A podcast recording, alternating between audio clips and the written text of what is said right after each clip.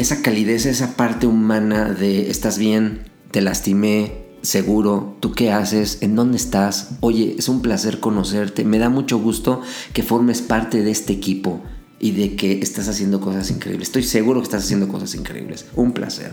¡Wow! Bienvenidos a un nuevo episodio de Conversaciones DLC, un podcast de lo cotidiano y lo no tanto. Yo soy Efraín Mendicuti y como saben he creado este espacio para conversar con distintos líderes de pensamiento, de negocios, educación y cultura en el mundo de habla hispana y compartir con todos ustedes cómo estos líderes con su trabajo, experiencia y ejemplo nos muestran la forma en la que todos nosotros podemos hacer de lo cotidiano algo extraordinario. Comenzamos.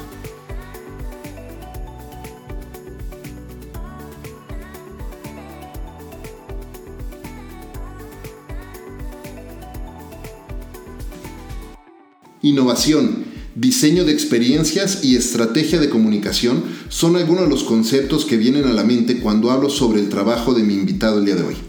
Con más de 25 años de experiencia en publicidad y en mercadotecnia, mi invitado hoy ha colaborado con algunas de las marcas más icónicas de la industria eh, en México, de la industria automotriz, de la industria de salud, la industria de tecnología, de consumo masivo, etc. Es columnista, colaborador de distintos libros y además fundador y CEO de Gravity 3. Roberto González, bienvenido a Conversaciones DLC. ¿Cómo estás, amigo? Muy bien, muchas gracias. Muchas gracias por la invitación. Me encanta poder estar platicando contigo. Qué buena onda. felicidades por todo el espacio, está padrísimo y gracias por recibirme y hacer el espacio. Es tu casa. ¿Qué te parece? Yo te conozco muy bien, pero la gente que nos está escuchando no, así es. O probablemente no. Algunos sí. ¿Quién sabe? Pero, ¿qué te parece si empezamos como con cada uno de nuestros invitados por el principio? Ok. Y nos cuentas un poco cómo, un poco de tu historia, cómo comenzaste, cuál ha sido el camino que has recorrido hasta acá y, pues, que te ha traído en este momento, a este momento. Pues, ¿qué te puedo decir? Si vamos a hablar de la historia y de los inicios, desde niño desde que tendría, no sé, ocho años, yo quería hacer comerciales de televisión. Yo quería hacer comunicación. Toda mi vida he dibujado, eh, pinto, se nota. Padrísimo.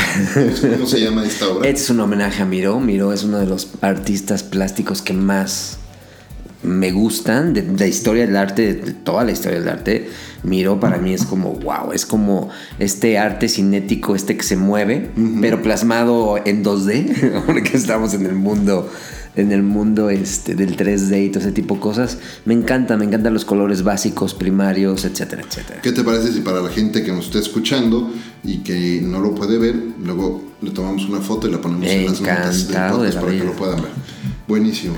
Y pues nada, la verdad es que toda mi vida siempre fue trabajar en el mundo de la comunicación. No se me olvida que el primer concurso al cual participé a lo mejor te acuerdas, a lo mejor no. ¿Te acuerdas un concurso que se llamaba El Niño y el Mar? Sí, claro, y estaba, sí, por supuesto. Y había un delfín que lo anunciaba, Así un dibujito de un delfín. Y tenías que hacer ahí un dibujito para la para este que hablar precisamente del mar y todo ese tipo de cosas. Y yo me acuerdo que mi papá se acababa de comprar una camisa de estas de traje y si te acuerdas, antes venían con un papel caple, un cartón adentro como para mantener la rigidez de la camisa. Ajá, sí, claro. Yo me robaba esos papeles y yo dibujaba ahí. Y con estas acuarelas de pastillita que te venden en las papelerías chiquititas, ¿no? Dibujaba y entré y, y, quedé en tercer lugar. Este, fue muy divertido y después participé en otro concurso. Y mi mamá me veía y decía, pues a lo mejor le gusta el dibujo, pero nunca nunca llegué a tocar un pincel, y bueno, hasta la fecha no, no es así, pero nunca llegué a una institución de arte hasta la universidad. ¿En serio? Y fui de la familia el renegado en familia de médicos, abogados, contadores, ¿no? financieros, el único que se dedicó a la comunicación.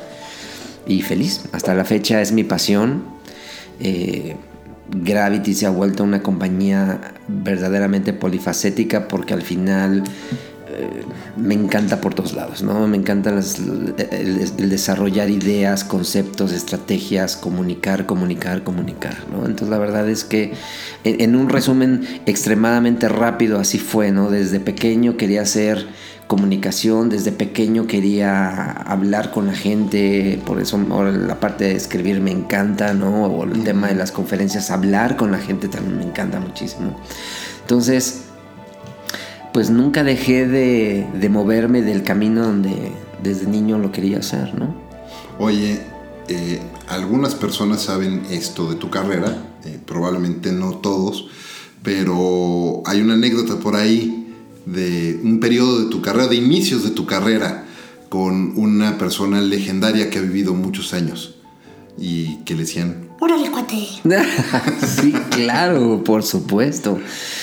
Cuando yo estaba en la universidad y yo trabajaba para una editorial, ¿no? Porque me decían, no, ¿sabes qué? Es muy cara tu carrera. Entonces, cuando le comenté a mi papá que era cara la carrera, bueno, casi me dijo, te vas de padrecito, ¿no? Porque no te la voy a pagar, ¿no? Al final me dijo, no, bueno, pues veamos qué hacemos. Y me quedé con esa preocupación y el primer día de, de la universidad yo estaba trabajando prácticamente de office boy, cargando paquetes y todo ese tipo de cosas en una editorial y llegué a ser el director de producción de la editorial. Terminé la carrera, nos invitan a trabajar en Televisa y para mí ya tenía como que no la vida comprada, pero tenía una vida más tranquila porque yo estaba en la editorial y podía seguir creciendo.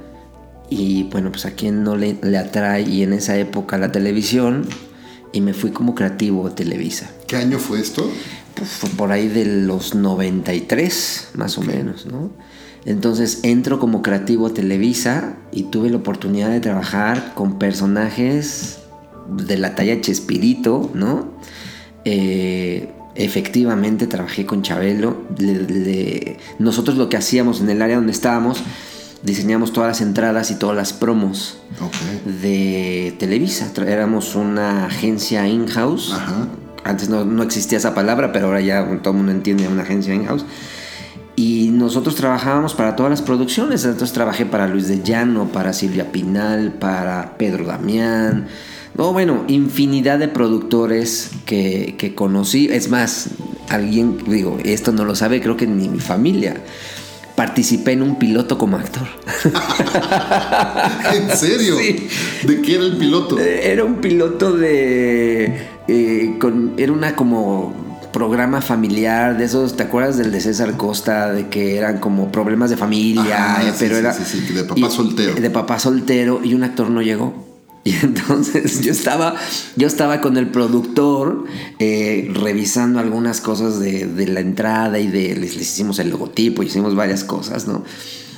Y de repente me dicen, oye, pues nos hace falta un actor y tú o sea, físicamente eres esa persona. no podías entrar ahorita que vamos a grabar. Y le digo yo, pero yo no, no, no, no, estudié teatro, no tengo idea, ¿no? Párate ahí, sonríe, corre para allá. Y, me iban diciendo, ¿no? Y se grabó el, se grabó el piloto y pues yo creo que mi actuación fue tan mala que el programa no salió al aire, pero, pero fue muy divertido y tuvimos la oportunidad, tuve la oportunidad en Televisa, fue de, verdad una, un parteaguas en mi vida. Em, no sé si te acuerdas o, el canal Unicable. Sí, claro. Bueno, el logo del canal Unicable lo hice yo. Mm, mira. Y tengo los bocetos por si en algún momento de la vida mis nietos me lo piden y decirles, mira, hijo, aquí está el boceto, ¿no? Obviamente yo trabajaba en Televisa, entonces... Claro, es propiedad intelectual de Televisa. Bueno, y me marcó perfecto que cuando presenté el logo de Unicable y el que ahora se llama Cine Comedia o Central Comedy o algo así, presenté los dos logos. El de, Central, el de comedia detuvieron el proyecto y Unicable salió al aire. Y me acuerdo perfecto que llegó un séquito de abogados. Llegaron como ocho abogados con un contrato como con 40 páginas de firma y vas a ceder todos los derechos del, diseño. Yo trabajaba Televisa, pues claro. Tenía que hacerlo, ¿no? Pero, pero cosas espectaculares, te digo, trabajar con Chabelo y llegar a una junta y que hable como ahorita, en lugar de hablar así, no, pues era así como de, no, espérate, es muy bizarro, ¿no? Cuenta que era muy disciplinado y muy exigente. era demasiado disciplinado, demasiado. O sea, la gente con la que trabajaba le tenían un respeto y una, no sé, seriedad dirigiéndose a él eh, bastante, bastante ruda, bastante ruda.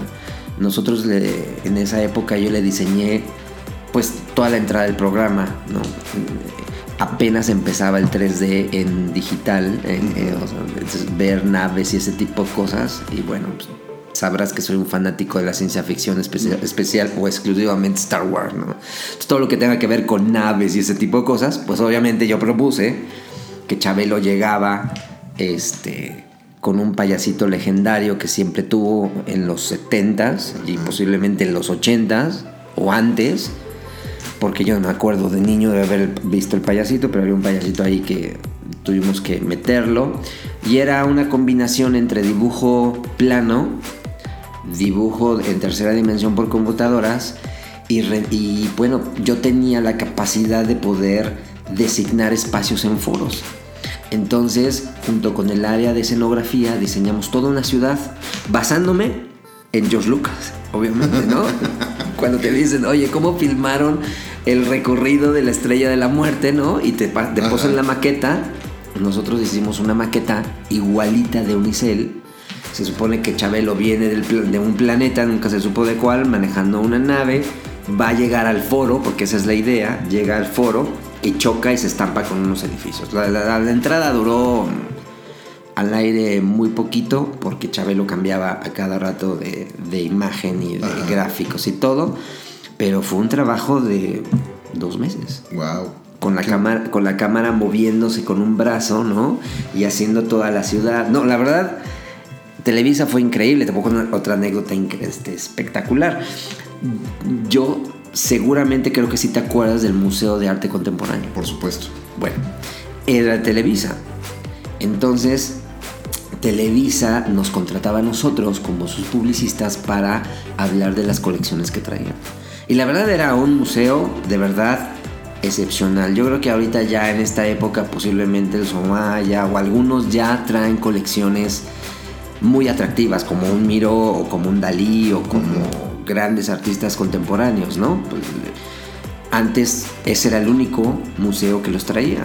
Y entonces nos daban las fotografías, llegaba la directora del museo a la oficina y decían, ahora vamos a hablar de, no sé, de Miró, ¿no? Y traía las fotografías y la colección de tal coleccionista nos va a prestar tanto tiempo y se va a, abrir, un se va a abrir un pabellón y tal. Nosotros lo que hacíamos era hacer el comercial. ¿Te acuerdas de la revista Saber Ver? Sí, por supuesto. Nosotros hacíamos los comerciales. Mm, Entonces, me acuerdo que me toca expresionismo abstracto. Y entonces, dentro de la colección, el artista plástico más importante de esa corriente es Jackson Pollock. Pero pues si tú te acuerdas de las pinturas de Pollock, pues es pintura que golpea el lienzo y que empieza a generar a través de texturas, colores y todo ese tipo de cosas, pero es abstracto. A ver, ponen un comercial. No podías decir Jackson Pollock.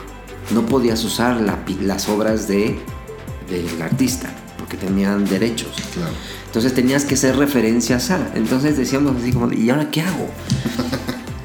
la solución fue lo que nosotros le llamamos amarrar cámara, que es poner la cámara fija, pero con una toma cenital, es decir, viendo hacia arriba, un vidrio en el foro, y a los forilleros es tráeme una cubeta de pintura blanca, una de amarilla, una de azul y no me acuerdo, creo que violeta o algo así. Y era, grábale 5, 4, 3, 2, corriendo, empieza a grabar y yo metía las manos así de, arremangarte, meter las manos a las cubetas y empezar a escupir al cristal para que pareciera que te estás golpeando la pantalla, ¿no? Quedó increíble y ganó un premio. ¡Wow! El, museo premiaba, junto con Bellas Artes, premiaban la colección, es decir, la exhibición, el diseño museográfico, es decir, cómo colocaban las obras, el catálogo y la comunicación. Y la verdad es que tuve la, grandiosa este, oportunidad de tener dos premios. Wow. Uno fue ese, de, de, aventar. Nosotros nos moríamos de la risa. Acabamos bueno, con pintura hasta los calzones, como diría mi mamá, ¿no? Porque aventabas y aventabas y aventabas. Y entraron los forilleros y entonces dijeron, qué divertido, nadie nos había dicho que, que hay que escupir pintura, ¿no? Y entonces como nada más aparecían los brazos, pues no sabían de quién era. Eran mis brazos y de otras personas. Todo el mundo se que puso todo- quieren, va, va, va. Entonces todo el mundo se metía. Y quedó una obra espectacular, ¿eh? Qué increíble. Quedó una obra espectacular. Qué increíble. Qué- me encanta escuchar esa experiencia. No, no sabes qué, de verdad, qué divertido fue trabajar en Televisa. ¿Cuántos años estuviste trabajando en televisión? En Televisa trabajé alrededor de unos cuatro años, por ahí, tres, cuatro. Luego diste el brinco años. al mundo de las agencias. Sí, mira, eh, cuando estudias no hay una carrera o no había una carrera que te dijera, o al menos no encontré que dijeran, ¿quieres ser publicista? Aquí, ¿no? Por lo por como empiezas a investigar y estudiar, y no hay en realidad, y los preguntan a un publicista y te dice, pues, el publicista podría ser un antropólogo, podría ser Bueno, un diseñador. Hoy plati- platicando con varios otros eh, eh, amigos publicistas que nos han acompañado, en el caso de Luis Ribó, matemático, ¿no? Por ejemplo, y entonces son personas que tienen perfiles totalmente eh, distintos, que ¿no? y que pareciera que ni siquiera están hechos para la profesión, ¿no? Y que son grandes publicistas. Son grandes publicistas, ¿no? Hasta psicólogos, ¿no? Bueno, hay muchos. Entonces, lo que me se parecía, más se parecía a lo que yo quería estudiar, era una carrera que se llamaba comunicación gráfica, que de hecho ya no existe, que está en la UNAM, que fue en la UNAM. Y que ellos, en antaño, por ahí de seguramente los 40, 50, la, la crearon, pero se llamaba dibujo publicitario. Y era lo más cercano a poder trabajar en una agencia. Y era más enfocado a, a dirección de arte. A ser un ilustrador, exactamente, ¿no? Y, y si te acuerdas en la época de Don Draper, pues digo, la gente dibujaba y prácticamente le tomaban una foto y ese era el anuncio de revista o de cartelera o de lo que fuese, ¿no? Entonces estudié eso, termino la carrera, me voy a Televisa, pero pues yo quería hacer comerciales, yo quería hacer, yo quería seguir trabajando, o bueno, más bien quería crear mi historia a través del mundo de la publicidad. Entonces, eh, tengo la oportunidad de estudiar en el Centro Avanzado de Comunicación, que era una escuela que había creado la familia Ferrer, ¿no? Y en esa época Eulalio Ferrer era uno de los íconos de la publicidad en México. Y su agencia era, si no la número uno, era de- estaba dentro de las tres, cuatro primeras, ¿no? En temas de facturación y de tipo de marcas y todo este tipo de cosas. Entonces, logro contactar a la, a la gente de- del Centro Avanzado de Comunicación, empiezo a estudiar y, y me aviento una, una especialidad de, de publicidad. Me encantó, de verdad, fue espectacular. Y de ahí dije, no, quiero ahora la maestría, ¿no?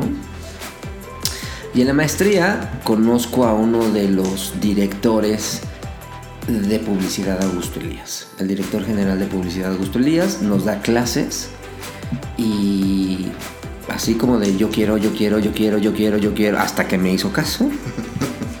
y ahí viene otra anécdota bien divertida porque me dice, bueno, ya, ven a la agencia, te conseguí una entrevista porque están buscando qué quieres. Y le digo, quiero ser servicio a clientes.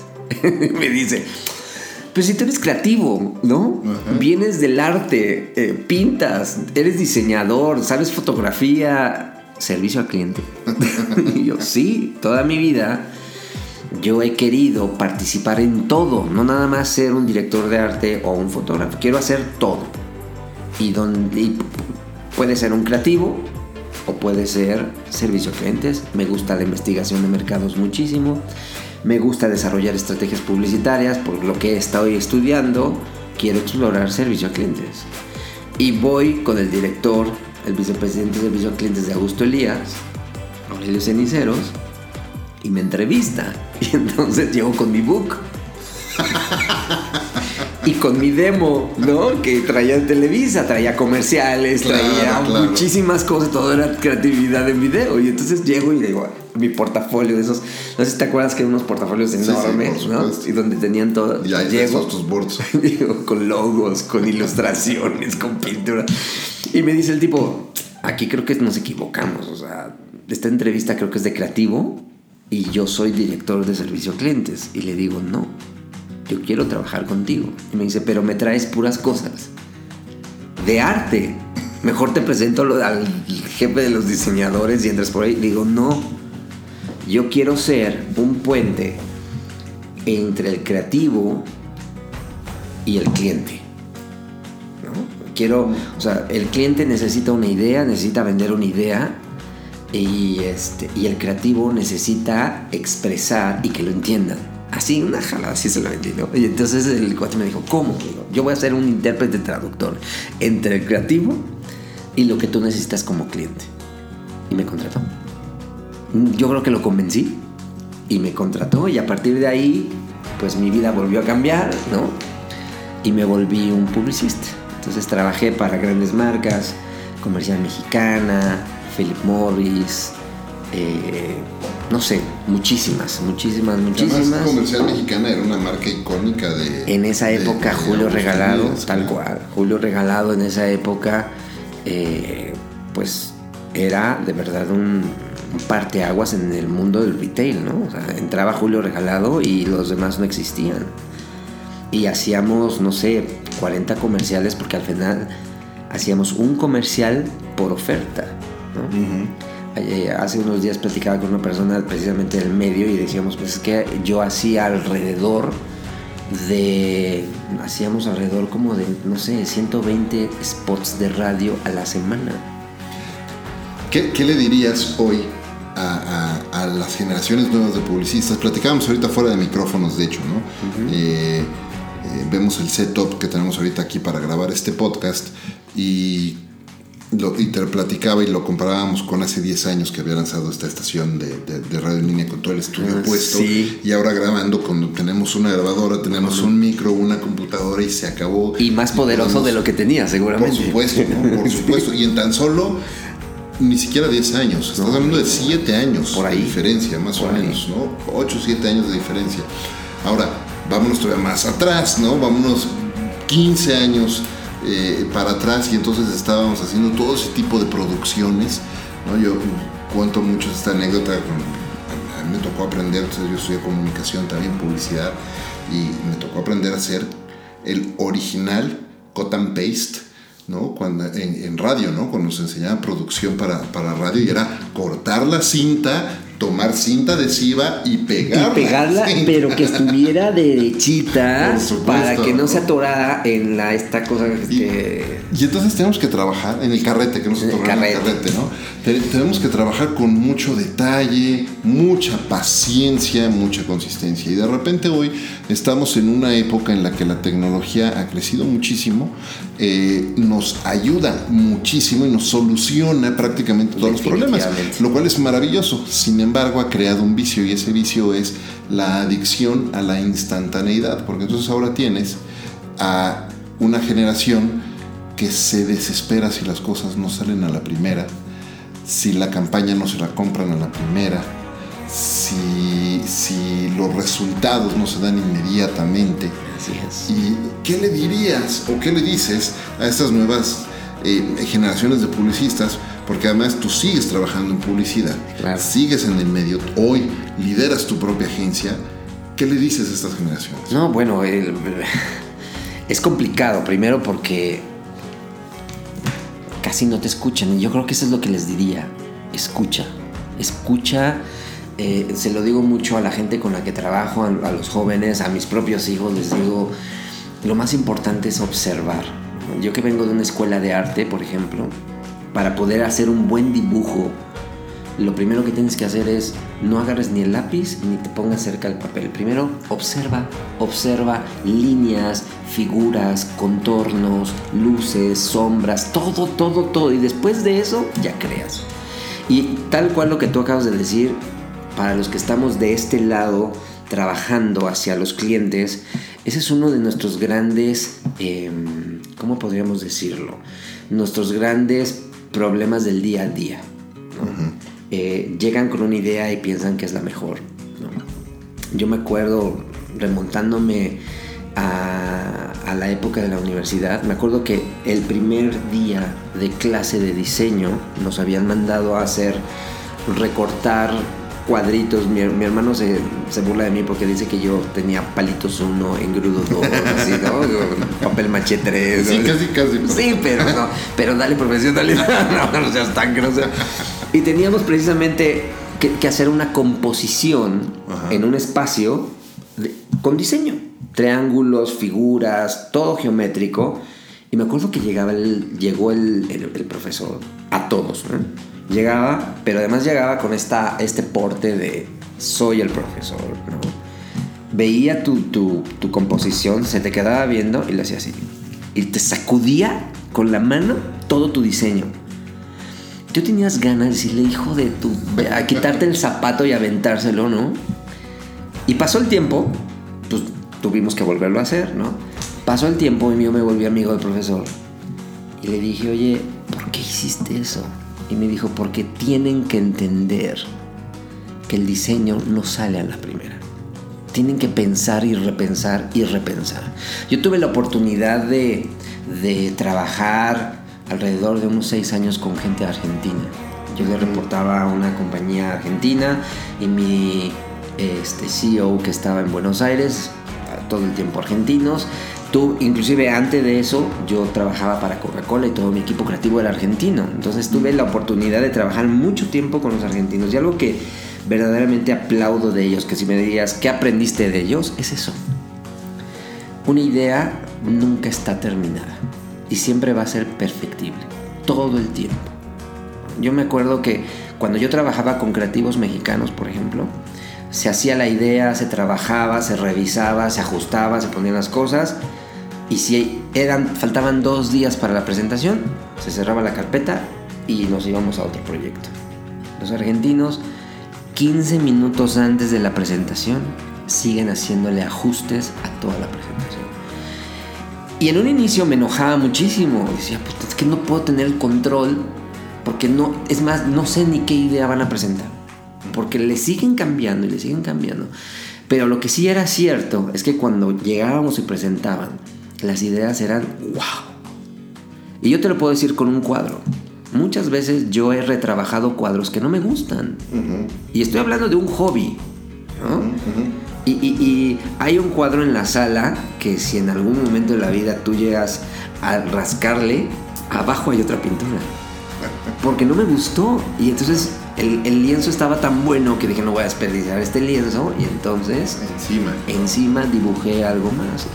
Y me parece que decirle algo así a las generaciones o tratar de convencerlos de que si bien tienes todas estas bellezas, ¿no? De, de, de puedes crear más. O sea, lo, lo, que está haciendo la tecnología ahora es que te da la oportunidad de hacer más cosas todavía. Claro.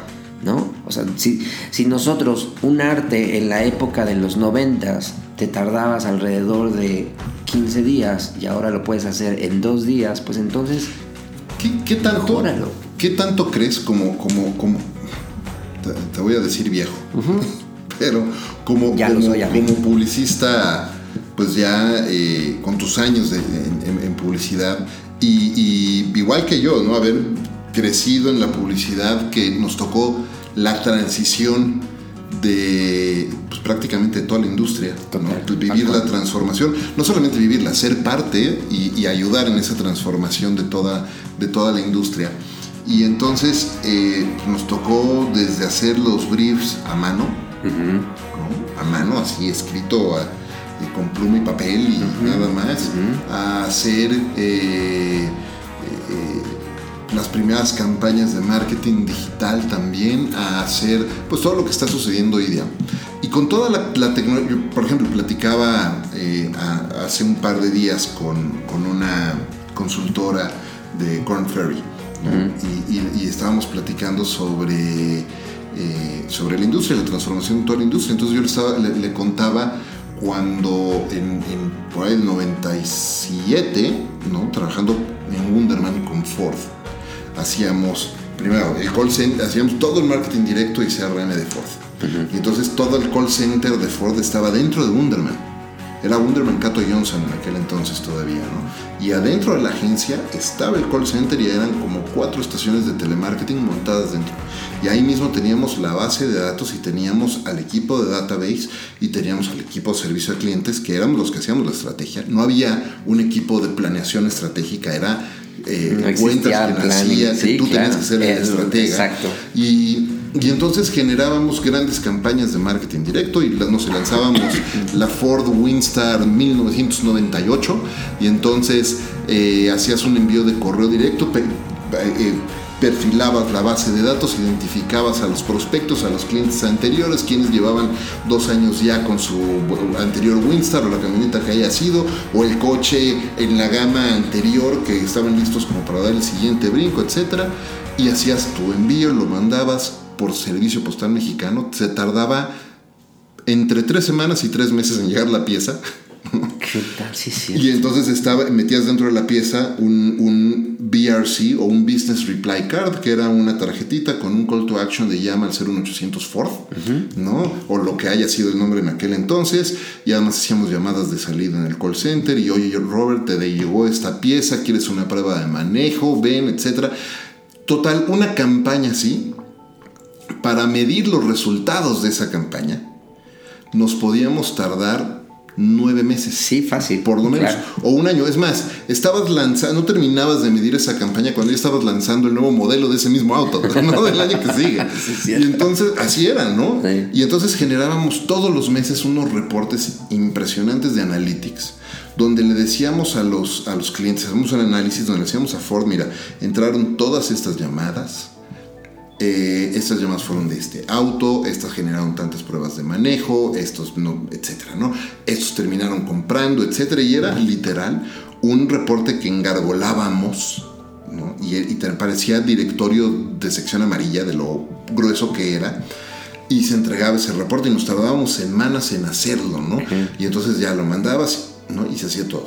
Y luego empezamos a hacer el primer sitio junto con otra agencia que era Walter Thompson, eh, y Glue se llamaba su división digital, empezamos a hacer el primer sitio de Ford. Entonces eh, era muy interesante todo eso. Pero te cuento todo esto porque todo esto, te, en una campaña nos tardamos a lo mejor un año. Un año. Y hacíamos, y un reporte de lo que sucedía al mes en el call center nos tardaba, y la base de datos nos tardábamos dos semanas en sacarlo. Hoy te metes a Google Analytics, te metes a Twitter Analytics, te metes a Facebook Analytics, te metes a lo que estés utilizando, le aprietas un par de botones y te genera ciertos reportes. Ahora, eso no tiene chiste. El chiste es el seteo de cómo hiciste esos reportes. Ahí sí necesitas una persona especializada para que haga el seteo correcto de esos reportes y realmente te esté jalando los indicadores que tú necesitas ver y que te van a agregar valor. Sin embargo, al punto a lo que voy es es tan automatizado esto que mi pregunta es, no, no puedo evitar preguntarme a mí mismo y, a, todo con quien yo converso esto, es esta tecnología desde el punto de vista de la disciplina de trabajo y el pensamiento estratégico. ¿Qué tanto nos está ayudando versus qué tanto nos está estorbando para hacer un pensamiento crítico y estratégico real? Ay, pues mira, esta conversación la tuve en la mañana. Y precisamente, en mi opinión, y a lo mejor como dirás, en nuestra opinión de viejito, ¿no? Te podría decir que está, que está estorbando. Eh, precisamente con esta facilidad y, agilidad que tienes el poder encontrar datos, ¿no? estás olvidando por los, para qué los necesitas y cómo los debes de aplicar. ¿No? Y nos quedamos siempre en la parte superficial. Yo, yo, veo, yo, yo, soy un poco enemigo y boyerista de las redes sociales, precisamente por lo mismo, porque todavía no encuentro bien el hilo conductor de lo que tú como persona me quieras decir. Me queda claro que todos queremos ser escuchados y decir aquí existo, pero más allá de eso, ¿qué sigue? Y, y yo lo veo en el trabajo. En el trabajo, las nuevas generaciones, por ejemplo, tienen el, eh, la resistencia a la frustración muy corta. Se enojan luego, luego porque las cosas no salen inmediatas. Y se enojan más cuando yo les digo, no quiero computadoras en la junta. Y el que levante, y el que levante su celular, eh, casi casi tache, ¿no? Y no me entienden. Y lo que yo digo es, más allá de un tema, si tú quieres, filantrópico de somos humanos, esta, esta calidez, no, no, no, no, no, tiene que ver con escúchame. No, no hables antes de razonar. Primero, escucha lo que yo te digo, lo razonas y luego ya me dices tu opinión y te voy a creer porque estás, estás trabajando. Y, y eso es lo que está pasando. Yo creo que no nos está ayudando en un tema de poder, como tú decías, se re, no me acordaba, y sí es cierto, digo, trabajando con Malboro, ¿no? Que hacías planeación de envíos. Eran creo que tres al año porque no te alcanzaba, te alcanzaba para más. No nos daba para más. no daba para más, ¿no? Entonces, y ahorita, pues un envío pues, se hace en tres segundos. O sea, puedes mandar todo, ¿no? Aquí en la oficina, de repente es la tarjeta de Navidad no se ha mandado, ¡pum! En dos segundos ya se había mandado todos.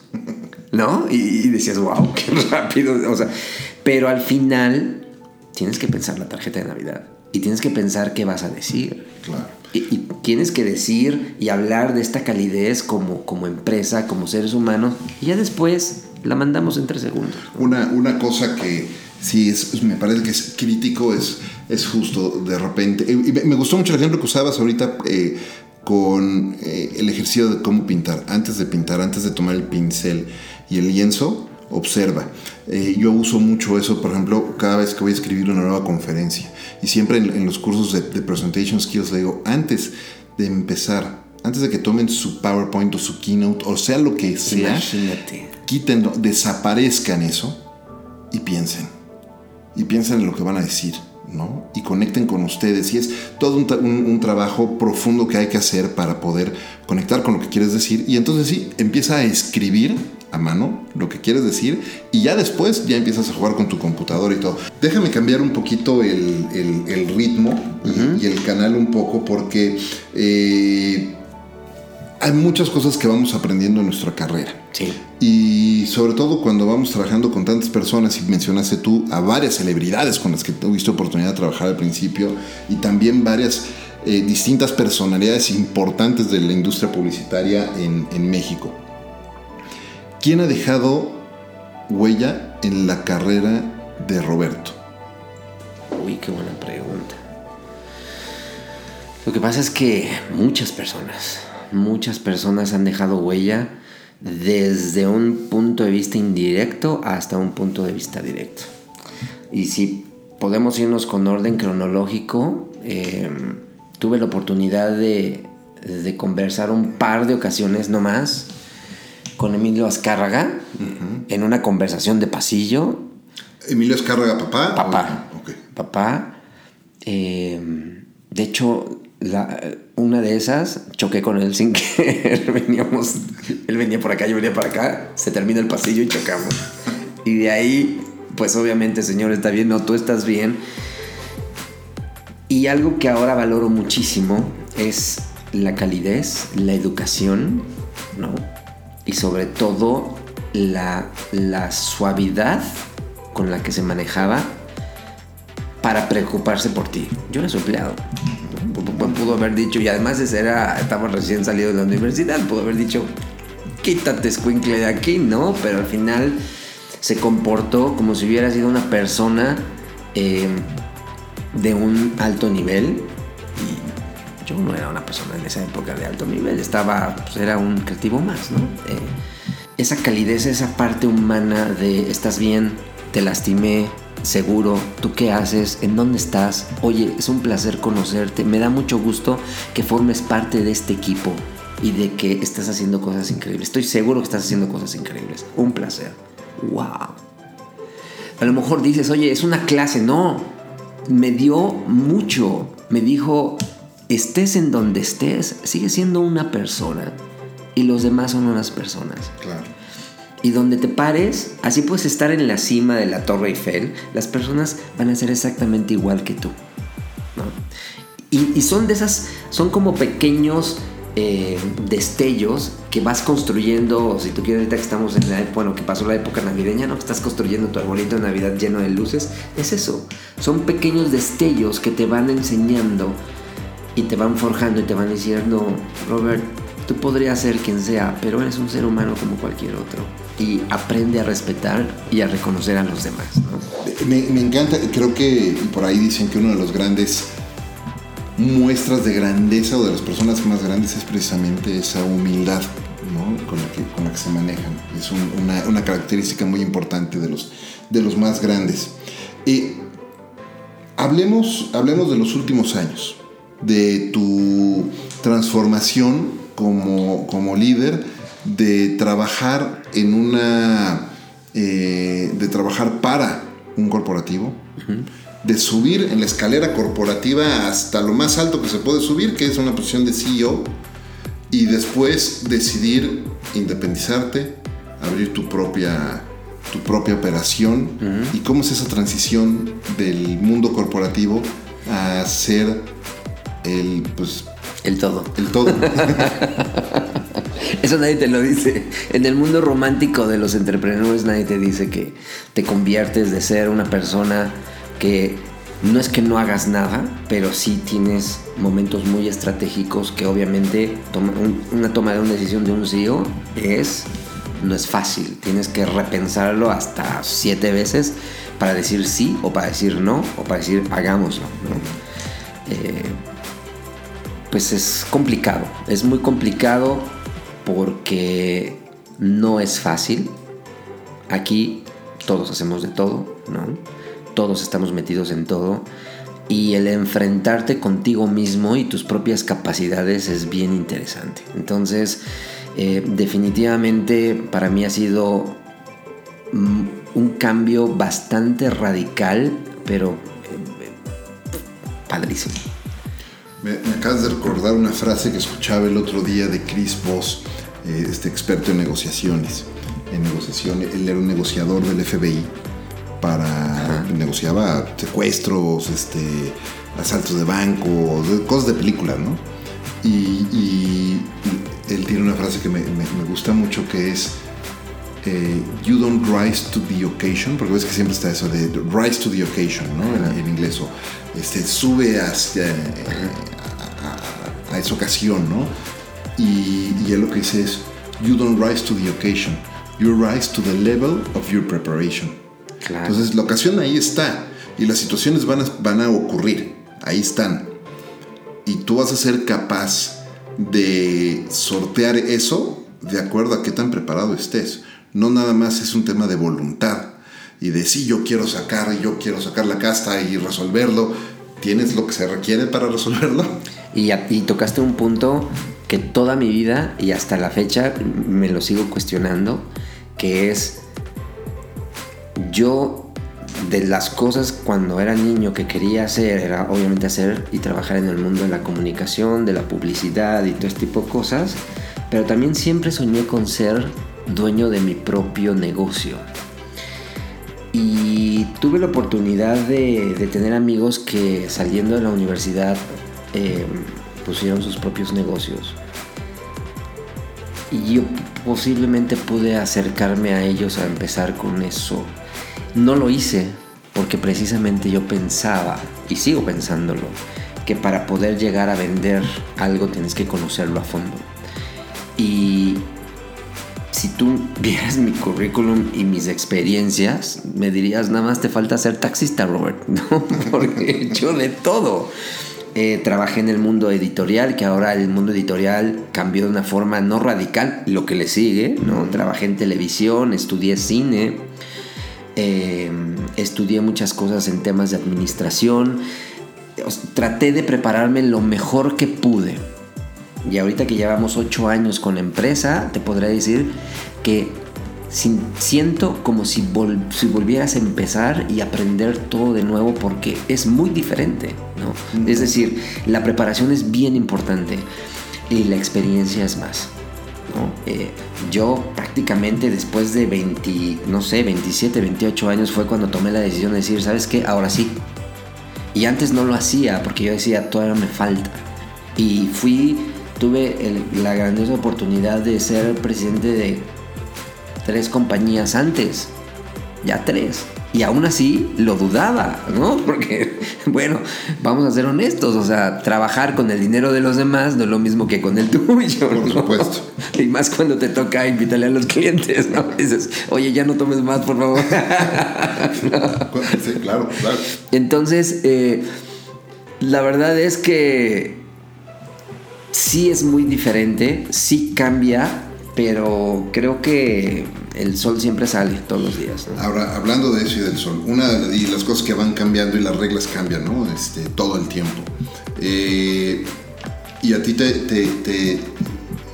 hay otra persona que admiro mucho, se llama Ed Millet. Mm.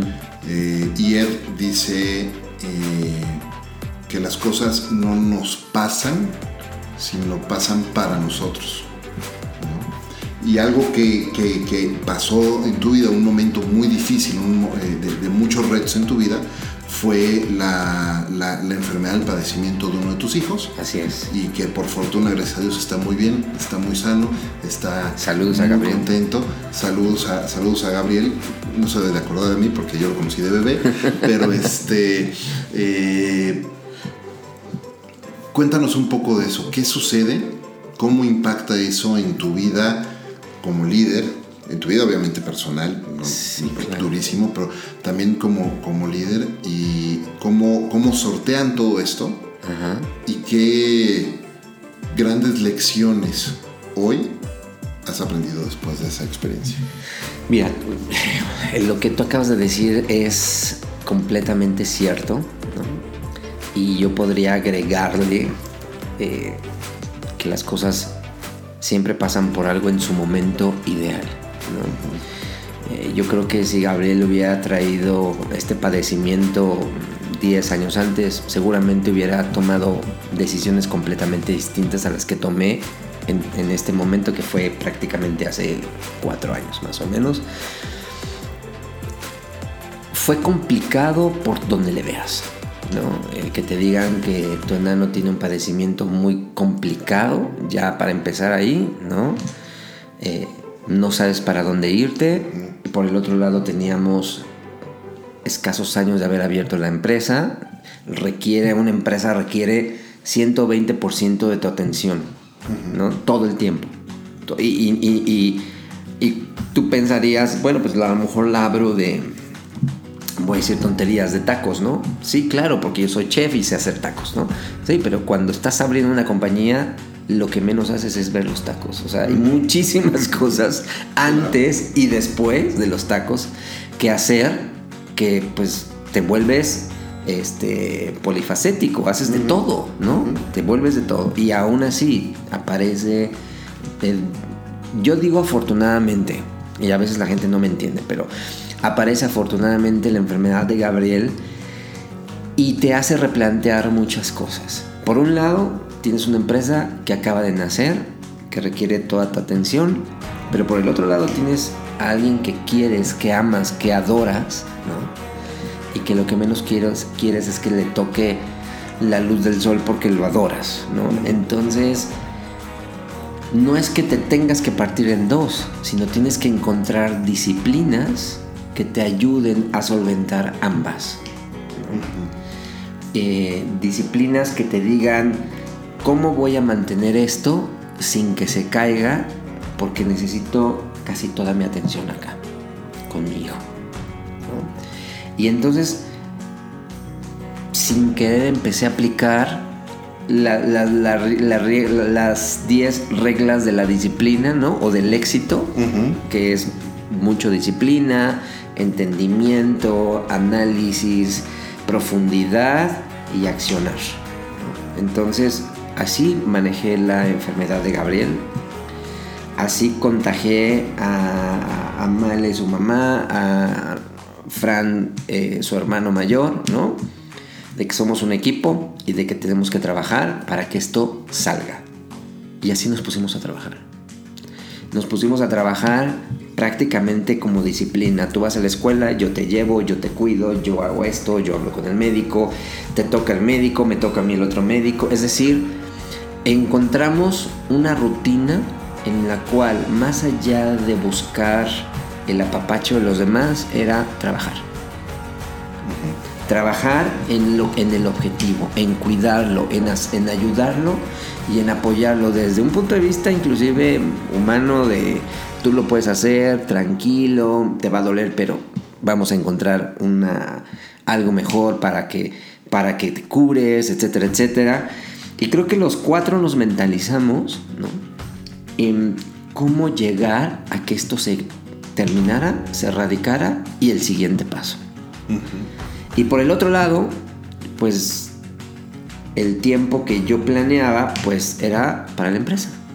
Entonces, habían días que llegaba a la empresa, revisaba todo con todo el mundo, ¿no? con todo el equipo, y me iba en la noche a quedarme en el hospital a cuidar a Gabriel, y al día siguiente te bañas, afortunadamente estaba muy cerca un lugar donde podíamos bañar, entonces te bañabas, ¿no? Y venías a la oficina.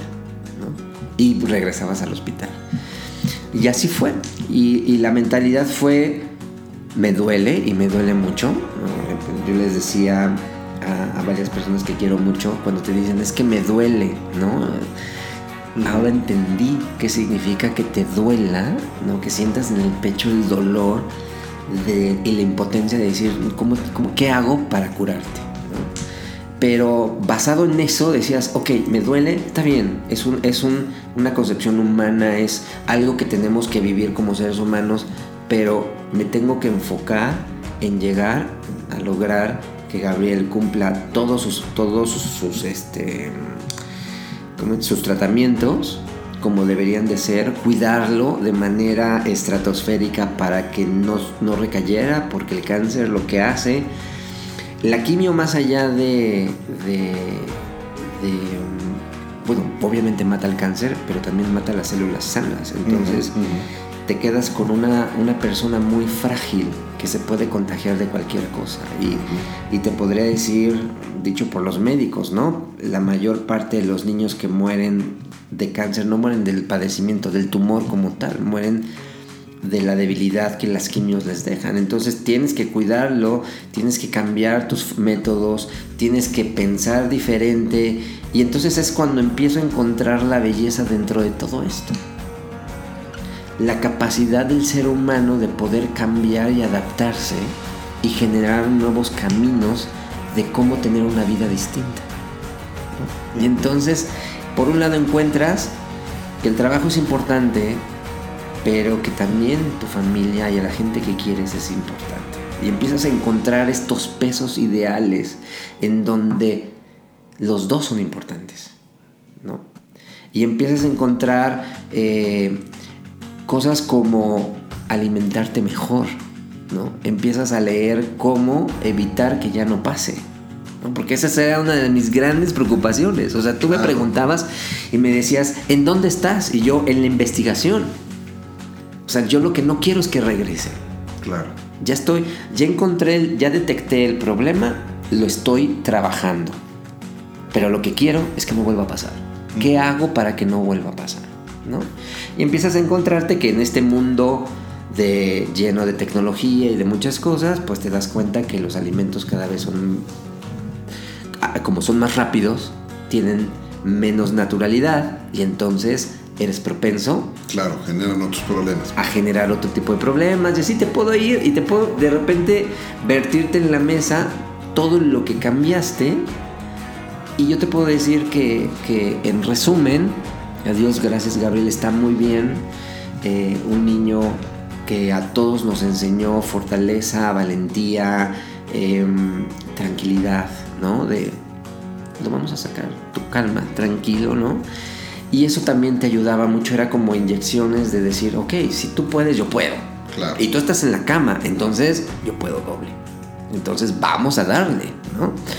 Y entonces fue como pudimos trabajar, de hecho me invitaron a dar una conferencia hace un año y medio en Costa Rica y hablé de esto.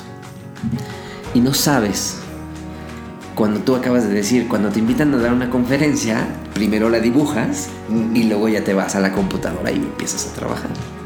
Yo la dibujé y no podía trabajar. Claro, me puedo imaginar. Cinco veces hice la presentación. Porque era, para mí fue una terapia de desahogo. Y si te enseño, creo que hasta las borré porque decían, no, no, ¿qué es esto? O sea, tú veías la primera presentación y era una presentación desgarradora, triste, que no daba nada más que lo que yo sentía. ¿no? Porque al final como papá eres el pilar de la familia, bueno, al menos eso nos educaron, ¿no? Y entonces, pues tú eres el que tiene que aguantar a los guamazos y no te puedes caer. Y no te puedes doblar. Y ante los ojos de tus dos hijos no te puedes doblar, y mucho menos de tu pareja, porque entonces tú eres la fortaleza. Entonces, pues tú apechuga. Entonces, al hacer la presentación, la vi y dije, Madre Santa, Nadie, o sea, no va a haber, déjate los aplausos, o sea, me van a sacar con el bastón. Y volverla a hacer, y volverla a hacer, y volverla a hacer, hasta que me tuve que reenfocar y decir, a ver, otra vez, la computadora por allá, que no estoy haciendo bien, y volverla a dibujar, arrancarla y hablar de eso. Oye, hace, hace un momento hablabas de, en todo este periodo, tuviste que eh, establecer una rutina, distintas rutinas, Muchas. roles de trabajo, de, cada quien cumplir ciertas cosas. Eh, yo sostengo la premisa de que para que alguien sea muy productivo, prolífico y pueda realmente avanzar y hacer pues todas las cosas que, hacemos todos los días, necesitas establecer ciertas rutinas que te permiten eliminar fricción eh, y que las cosas fluyan mejor y también necesitas establecer hábitos. Así es. ¿Qué hábitos y qué rutinas hoy día eh, mantiene Roberto González en un día o en una semana normal? Mira, lo primero, dentro de todos estos grandes aprendizajes, descubrí que tu cuerpo es sagrado. ¿No? Y platicaba con un doctor eh, hace ya más tres meses que me decía, es chistoso, los publicistas y los que trabajan en el mundo de la comunicación en general son los que menos se cuidan. Son, son los que más frecuentemente los pacientes vienen a ver. Y yo le decía, wow, ¿por? Y me dice, pues porque desafortunadamente se la pasan en bomberazos o se la pasan corriendo, el estrés está al tope, ¿no? Y el estilo de vida es malísimo. Dice, no sabes, este, este doctor es gastroenterólogo. Dice, no sabes la cantidad de gastritis, hernias, úlceras, etcétera. Tengo que estar cuidándolos todo el tiempo, ¿no? Y aprendí precisamente, como bien dices, estos, esta parte de los hábitos, de cuidar tu cuerpo. Absolutamente. De hacer ejercicio lo más que puedas. ¿no? Pero, pero no es que hoy jugamos fútbol cuatro horas, ¿no? Al día siguiente no te puedes levantar y dentro de dos meses vuelves a jugar fútbol. Mejor juega fútbol 15 minutos diario, ¿no? Y generas un hábito del deporte. Y entonces, grandes aprendizajes de todo esto que nos pasó es eso, ¿no? La familia, por ejemplo, pues empezamos a buscar cuáles son las sustancias que ya no provocan cáncer, ¿no? Y que además son saludables. Y eliminar ciertos alimentos que te generan, que pueden ser propensos a, ¿no? Es que, ¿no? Yo platicaba con una persona de Herdes hace años y decía, pues es que todo genera cáncer, sí, claro. O sea, dime qué alimento o qué hábito haya un tratado que diga, es que este, después de tantos años, eh, varios pacientes eh, anunciaron cáncer. Entonces, obviamente lo que trato, lo que hemos tratado y en, mi caso es hábitos de muchas cosas. Hábitos de tu cuerpo, escucharlo, entenderlo, por un lado. Por el otro lado, el trabajo es muy importante, muy importante. Y tienes que tener hábitos de revisiones, de filtros, de trabajos, de convivencia con la gente, tratar de crear una atmósfera en tu trabajo, en tu oficina, mucho más afable, tranquila, divertida, ¿no? Que además, casualmente, eso es lo que más te ayuda a producir. Digo, al menos que estuviéramos en una casa de bolsa donde están corriendo todos y gritando todos, que ya tampoco pasa, ¿no? Ya no es como los ochentas, ¿no? Esta película. Ya, cambió ya, ya este, como Wall Street. Oye, se nos está acabando el tiempo y quiero ser respetuoso tiempo porque además ya nos colgamos más de lo que habíamos dicho que íbamos a. es que está buenísima la plática. Y, la plática está muy buena. Nos podemos seguir, seguir aquí tres horas más sin ningún problema. Eh, pero quiero ser respetuoso de tu tiempo. Y antes de pasar a la última pregunta, eh, ¿dónde las personas pueden conectar contigo si quieren aprender un poco más de Roberto González? Bueno, tengo cuenta de Twitter y todo este tipo de cosas. En Twitter tengo es arroba Robert Gless, porque ya sabes que Roberto González hay como 3000, ¿no? En esta cuadra. Eh, mi correo de la oficina es r.gonzález arroba gravity3.com y yo creo que por ahí es más fácil. Digo, tengo cuenta en LinkedIn, tengo este Instagram, etcétera, etcétera, pero creo que si quieren platicar el correo, contesto todos. Buenísimo, muy bien, muchísimas gracias. No, al contrario. La premisa principal de este programa es aprender cómo grandes líderes como tú hacen de lo cotidiano algo extraordinario. Y entonces te pregunto para ti, Roberto, con todo lo que has aprendido y vivido en estos años, sobre todo los años más recientes, eh, y con los, estos nuevos hábitos que has desarrollado eh, junto con tu familia y todas estas lecciones que has aprendido, ¿qué es para ti y cómo haces de lo cotidiano algo extraordinario? Fíjate que te robé esta frase en la junta de la mañana porque precisamente estábamos hablando de un recap del año pasado, ¿no? Y qué es lo que queremos para el próximo año. Y es eso. Para mí, hacer algo extraordinario de lo cotidiano es hacer primero bien lo cotidiano, ¿no? Y darle un pequeño porcentaje extra a eso cotidiano. ¿No? Eh, no tienes que cambiar al mundo siendo el, no sé, el premio Nobel de física, ojalá si fuera, de que todos fuéramos así, pero eso no, ¿no? Al final no tienes que ser Superman para cambiar las cosas, ¿no? Simplemente con una sonrisa, cuando estás caminando, con un saludo, con un ¿cómo estás? Cambias el mundo de la persona a la que le estás preguntando quién eres. Absoluto. ¿No? Así tal cual. Me ha pasado que de repente llega gente y te dice, oye, no, perdón, está enojado, si está enojado, mm, regreso. Y la gente hace lo que acabas de hacer tú. Se, ataca la risa y dice, ay, perdón, no, discúlpeme. Y te atienden, y te atienden mejor que antes.